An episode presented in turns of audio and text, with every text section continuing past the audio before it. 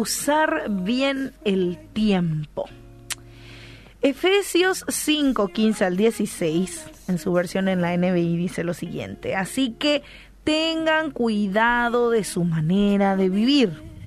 No vivan como necios, sino como sabios, aprovechando al máximo cada momento oportuno, porque los días son malos. Y es importante tener presente que el tiempo es muy valioso. Más por lo que justamente menciona este versículo al final, porque los días son malos. Sí. Y no, no, no te habla de un día malo porque pasaste un día malo, eh, no sé, te, alguien te habló mal. no, no te estoy hablando de ese tipo de días malos. Te estoy hablando de tiempos como los tiempos bíblicos, como lo denunciaba Ageo, por ejemplo, en su libro. Hipócritas, dejen de vivir así. Los ricos este, no dan a los pobres. Hay mucha indiferencia. Hay indiferencia social.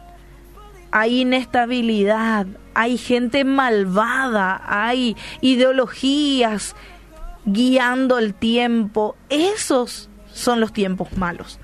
Por eso no hay que vivir como necios.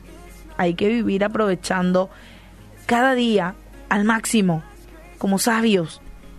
Porque si no invertimos ese buen tiempo en cosas que no aportan a tu bienestar, ni en nuestra vida espiritual, y estoy hablando y me estoy refiriendo a cada uno, ¿verdad?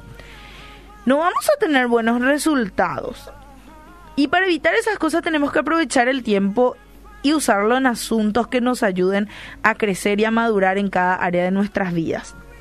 Por eso es bueno recordar que a veces nos encontramos buscando cosas que no son importantes. Y esto hablamos perfectamente con respecto al tiempo. Podemos hacer dos cosas que van en direcciones equivocadas. O buscamos cosas incorrectas pensando que quizás son las valiosas, cuando en realidad no lo son. O por otro lado te puedes encontrar buscando en los lugares incorrectos.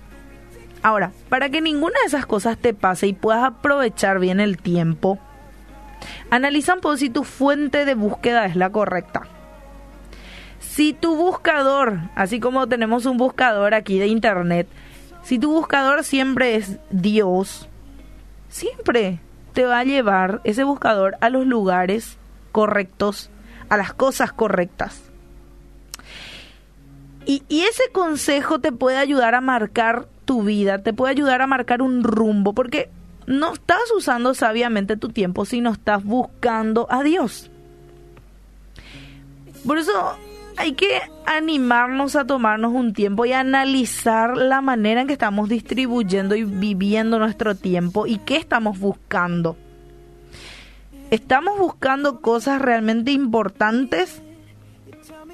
Y leía un libro en, tiempos de la facultad de acerca de, de no buscar lo urgente, la tiranía del tiempo, el libro de la tiranía del tiempo. Muy buen material, por cierto.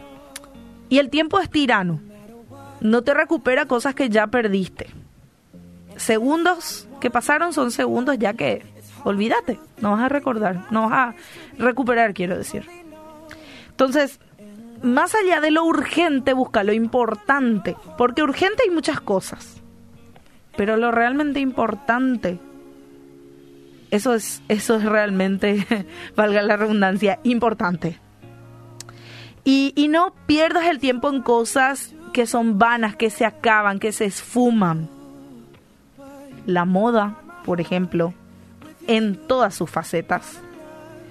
Eh, la música sin sentido y te hablo, vos sabés bien de qué tipo de música te estoy hablando. Música sin sentido. Chistes sin sentido. Y nos divertimos muchísimo, ¿verdad? Con, con en los miércoles. Pero tiene un tiempo apartado. O sea, no es que te pasas todo el tiempo mirando memes y chistes, ¿verdad? Sí, y te hablo a vos, sí, que estás del otro lado. Eh, y nos encanta, pero nos hace perder un tiempo valioso. No pierdas tiempo en relaciones que no son las correctas. ahí, uy, en el cora. no pierdas tiempo, sabes que no te conviene, sabes que no te va a llevar a buen puerto, sabes que no vas a terminar con él o con ella luego.